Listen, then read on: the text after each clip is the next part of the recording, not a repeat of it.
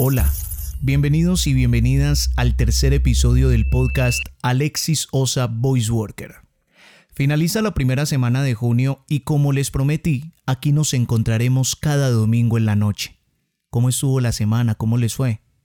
¿Bien? ¿No tan bien? Bueno, no se preocupe por eso, ya viene otra semana y otra oportunidad en este 2020 atípico, pero que tendrá la oportunidad de brindarnos también muchas cosas buenas durante lo que resta del año. Estoy seguro que de todo esto podemos sacar algo mejor.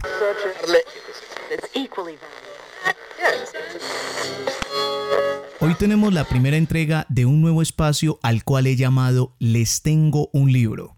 Será un lugar donde les traeré obras literarias las cuales he leído y han trascendido de sus hojas por lo que han despertado en mí al momento de leerlas. Estoy seguro que muchos de ustedes conocerán estos libros y en caso de que no, quisiera provocar tal emoción, curiosidad o intriga de forma que corran a leerlo.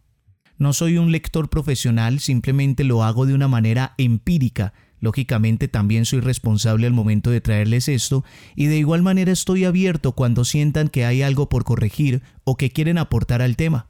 Recuerden que lo pueden hacer a través de mis redes sociales donde aparezco como arroba Alexis Osa tanto en Facebook como en Instagram y en Twitter aparezco como arroba Alexis Osa Viajeros en el tiempo, bienvenidos pues a este lugar. Comencemos. Ya somos el olvido que seremos, el polvo elemental que nos ignora y que fue el rojo Adán y que es ahora todos los hombres y que no veremos. Ya somos en la tumba las dos fechas del principio y el término, la caja, la obscena corrupción y la mortaja, los triunfos de la muerte y las endechas.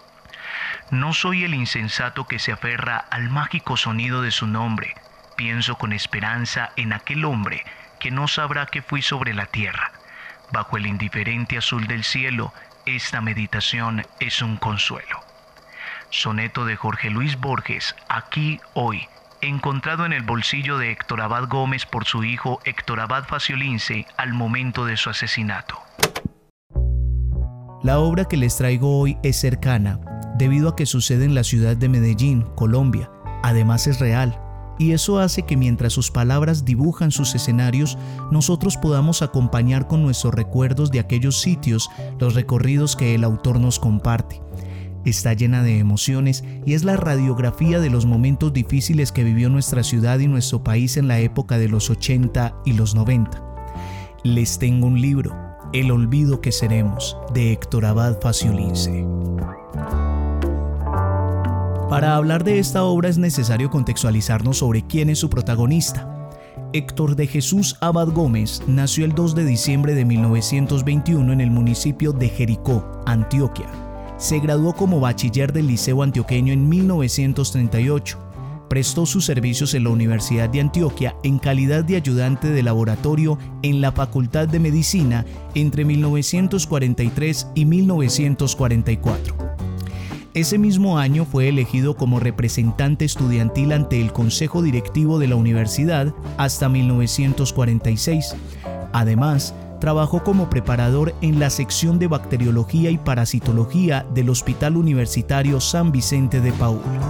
Saltándonos aparte de su biografía, se nos cuenta que Héctor Abad Gómez murió el 25 de agosto de 1987 en la sede del Sindicato de Maestros de Antioquia, ADIDA, luego de ser atacado por dos sicarios a raíz de sus denuncias desde el Comité de Derechos Humanos del departamento. Esta información ha sido extraída de su biografía publicada en la página web de la Universidad de Antioquia. Igualmente es necesario saber quién nos escribe esta obra. Héctor Joaquín Abad Faciolince es un escritor, traductor y periodista. Nació en Medellín en 1958 es hijo de Cecilia Faciolince y Héctor Abad Gómez, un destacado médico, profesor universitario y defensor de los derechos humanos, quien además fue fundador de la Escuela Nacional de Salud Pública.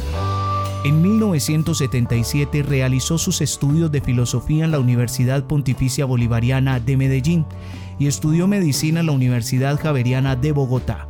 En 1978 viajó a México y estudió talleres de poesía y narrativa en la Casa del Lago, el primer campus cultural de la Universidad Autónoma de México. En 1979 regresó a Medellín y comenzó a estudiar periodismo en la UPB. De esta carrera fue expulsado en 1981 por escribir un artículo irreverente contra el Papa. Debido a las amenazas recibidas luego de la muerte de su padre, se exilia primero en España en diciembre de 1987 y luego en Italia en 1988, en donde trabaja como lector de español en la Universidad de Verona hasta 1992. Esta información ha sido extraída de la página web del autor.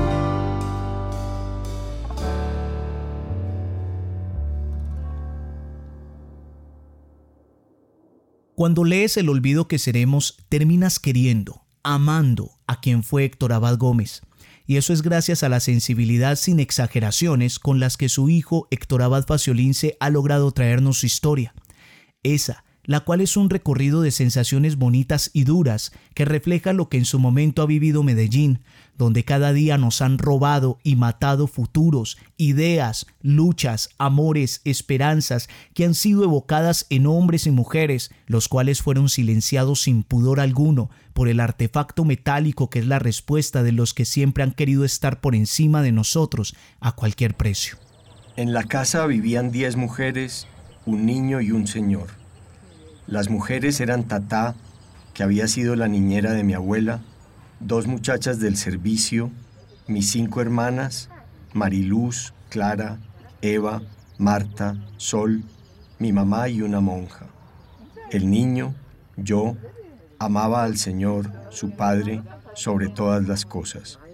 Lo amaba más que a Dios. Cuando comencé a leer este libro, inmediatamente atrapó mi atención el amor que Faciolín se profesaba por su padre era para mí un espejo ante mi amor por el mío.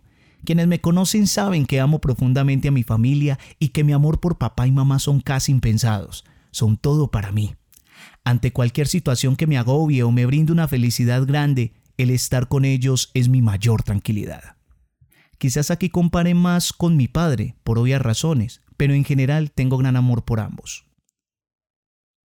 Esta parte me gusta mucho porque también me sucedió, y al igual que el autor quedé sorprendido. Mis amigos y mis compañeros se reían de mí por otra costumbre de mi casa que sin embargo esas burlas no pudieron extirpar. Cuando yo llegaba a la casa, mi papá, para saludarme, me abrazaba, me besaba, me decía un montón de frases cariñosas y además, al final, soltaba una carcajada. La primera vez que se rieron de mí por ese saludo de mariquita y niño consentido, yo no me esperaba semejante burla. Hasta ese instante yo estaba seguro de que esa era la forma normal y corriente en que todos los padres saludaban a sus hijos. Pues no, resulta que en Antioquia no era así. Un saludo entre machos, padre e hijo, tenía que ser distante, bronco y sin afecto aparente. Recuerdo una vez, ya casi al final de la adolescencia, un amigo me confesó, hombre, siempre me ha dado envidia de un papá así, el mío no me ha dado un beso en toda la vida. Esta última infidencia que nos cuenta Faciolince me recuerda una vez que después de haber saludado a mi papá efusivamente delante de varios compañeros de su trabajo, al seguir por accidente escuché a uno de ellos acercársele y decirle que daría lo que fuera porque su hijo le saludara de esa forma.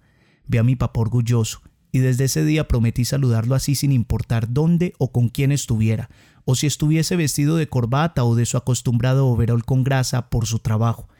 El abrazo y el beso con él o con mi madre son mi mayor regalo al final de cada suceso, de cada día, de cada momento. El libro nos lleva a recorrer diversas vivencias de la familia Abad Faciolince, no solo la tragedia de la muerte del papá, sino también la ausencia física de una de sus hijas, Marta, quien a corta edad pero con una larga cantidad de talentos les fue arrebatada, por un cáncer letal que su padre, aun siendo uno de los mejores médicos de la época y por si fuera poco, disponiendo de la amistad de grandes médicos de entonces, no pudo frenar su destino. El olvido que seremos es un recorrido del cual te sientes parte. Cada palabra evoca sentimientos y emociones que lo hacen muy leíble, muy entendible, muy cercano. Ese es el reflejo de las familias paisas de la época, y como ya lo he dicho anteriormente, la radiografía de una realidad que no podemos ocultar. Mi papá, Leonardo y la señora caminaron por la carrera Chile hasta la calle Argentina y ahí doblaron hacia arriba, a la izquierda, por la acera del costado norte. Llegaron a la esquina de El Palo y la atravesaron. Siguieron subiendo hacia Girardot Pasaron Girardot y en la esquina siguiente tocaron a la puerta de Adida, Asociación de Institutores de Antioquia, el sindicato de maestros.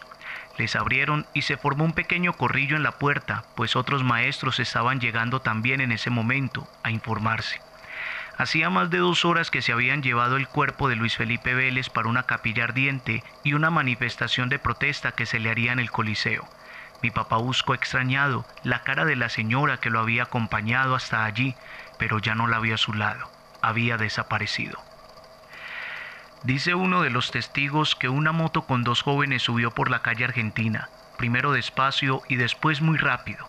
Los tipos estaban recién peluqueados, dijo alguien más, con el pelo al rape, típico de la milicia y de algunos sicarios.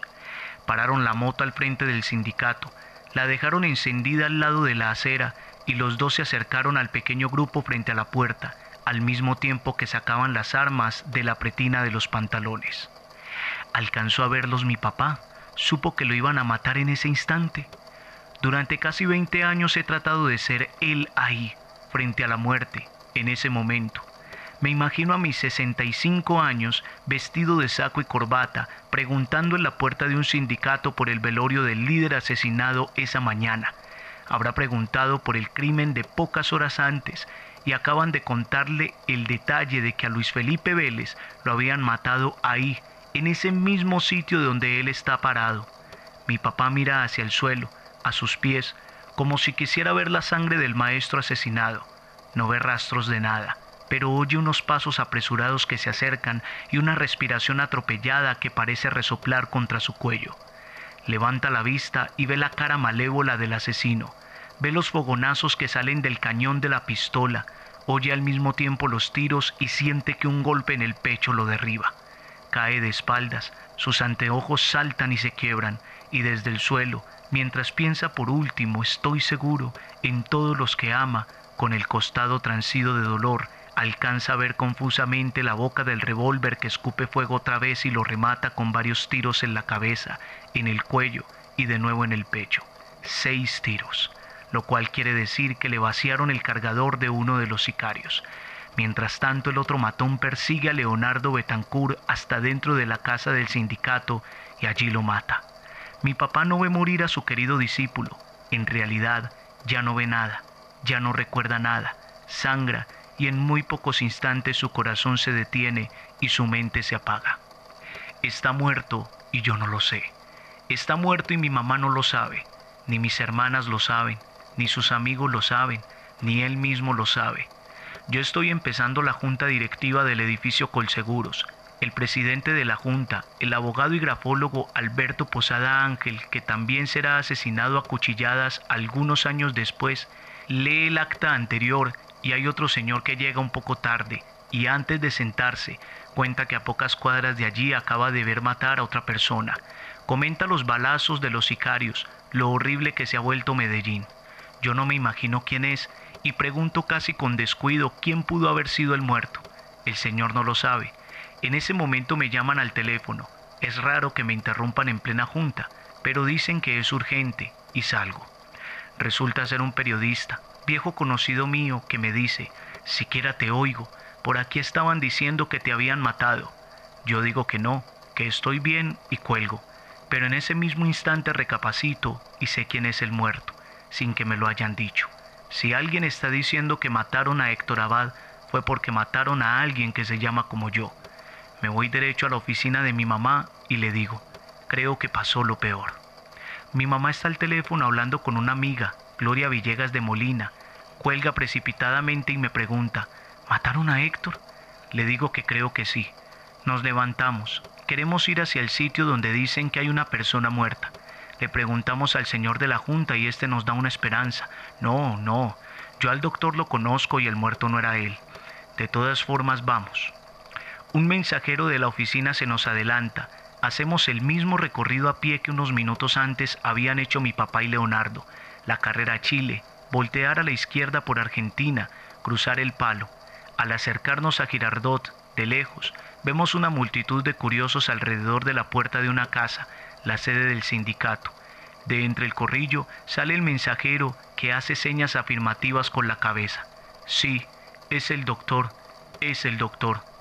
Corremos y ahí está, boca arriba, en un charco de sangre, debajo de una sábana que se mancha cada vez más de un rojo oscuro, espeso. Sé que le cojo la mano y que le doy un beso en la mejilla y que esa mejilla todavía está caliente. Sé que grito y que insulto y que mi mamá se tira a sus pies y lo abraza. No sé cuánto tiempo después veo llegar a mi hermana Clara con Alfonso, su esposo. Después llega Carlos Gaviria con la cara transfigurada de dolor y yo le grito que se vaya, que se esconda, que tiene que irse porque no queremos más muertos. Entre mi hermana, mi cuñado, mi mamá y yo rodeamos el cadáver. Mi mamá le quita la argolla de matrimonio y yo saco los papeles de los bolsillos. Más tarde veré lo que son. Uno es la lista de los amenazados de muerte, una fotocopia, y el otro, el epitafio de Borges copiado de su puño y letra, salpicado de sangre.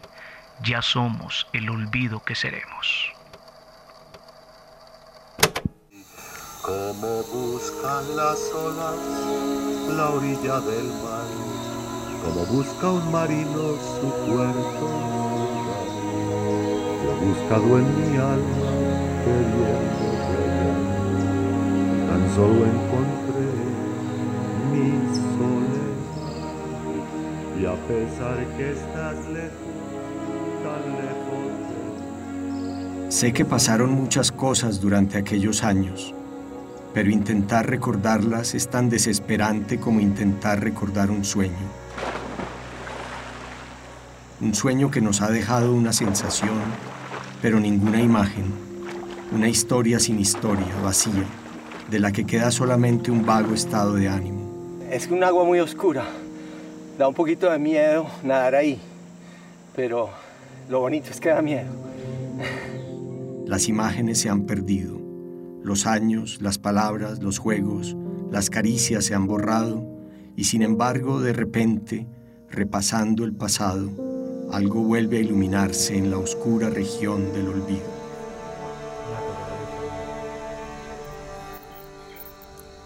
Este libro se los he traído como homenaje a quien fue el doctor Abad y también como evidencia de que no lo olvidamos, de que su trabajo incansable y ese sueño de paz lo ha hecho eterno, de que la obra de su Hijo amado lo ha inmortalizado y de que hoy vive en un lugar muy importante de nuestra mente, de nuestra ciudad, de nuestro país.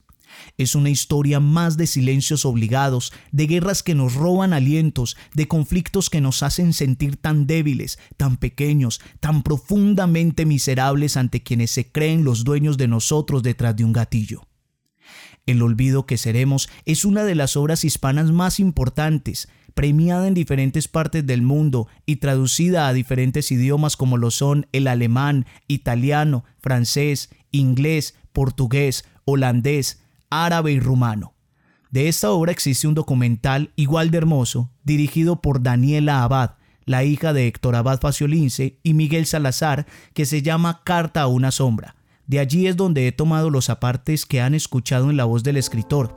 Creo que el único motivo por el que he sido capaz de seguir escribiendo todos estos años y de entregar mis escritos a la imprenta es porque sé que mi papá hubiera gozado más que nadie al leer todas estas páginas mías que no alcanzó a leer, que no leerá nunca. Es una de las paradojas más tristes de mi vida. Casi todo lo que he escrito lo he escrito para alguien que no puede leerme, y esto no es otra cosa que la carta a una sombra.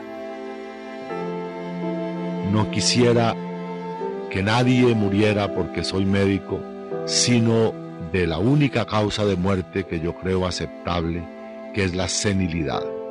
Cuando todos nos muramos de viejos, el mundo será mejor, porque habremos vivido una vida plena, que no habrá sido interrumpida por una bala, por una enfermedad, por una violencia, sino que se apaga naturalmente, bellamente, legítimamente, con la vejez, con la senectud.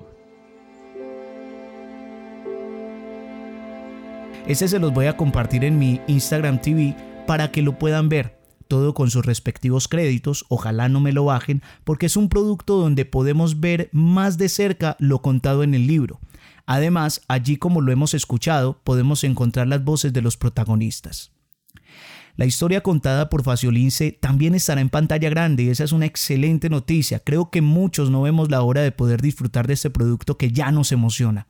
La película cuenta con la dirección de Fernando Trueba, laureado realizador, productor y guionista español, quien además ya ganó el Oscar en 1993 con la película Bella Época. Con su nombre en francés, me disculpan que no lo mencione así, pero no hablo este idioma. lo siento. De manera, mis queridos viajeros, que tendremos historia para rato. El olvido que seremos ha quedado incrustada en la historia de nuestro país y el mundo por ser una historia sin ficción, una novela, un drama, un viaje por años, vivencias, emociones, con un desenlace triste, pero con un movimiento entrañable. Gracias por haberme acompañado en este viaje, la nueva sección llamada Les tengo un libro. La idea es que una vez al mes disfrutemos de una obra literaria diferente, contando a partes del libro, pero sobre todo compartiendo experiencias de lecturas, las cuales espero les guste y nos motive a seguir explorando más libros. Hoy tuvimos el libro El olvido que seremos de Héctor Abad Faciolince y recorrimos un poco por las páginas de este ejemplar lleno de historias y sentimientos diversos, los cuales nos regalan una historia de amor familiar que trascienden los años. Mi deseo en algún momento es poder hablar con Héctor Abad Faciolince, no solo de esta obra, sino de esa manera tan cercana de escribir, porque la mayoría de sus libros tienen como común denominador ese lenguaje de fácil lectura. Y bueno, si en algún momento llega a escuchar este podcast, gracias maestro Héctor Abad III por habernos brindado su historia. Ojalá en algún momento se anime y también haga parte de este espacio llamado Alexis Osa Voice Worker. ¿Cómo le pareció este episodio? ¿Qué otro libro me recomienda?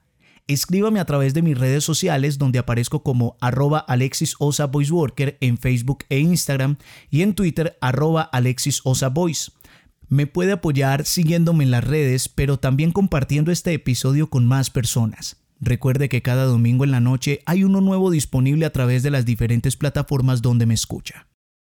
Y desde cualquier lugar del mundo, a cualquier hora de cualquier día, este viajero en el tiempo se despide que Dios, la vida y el universo nos permite encontrarnos prontamente. Hasta que usted lo desee.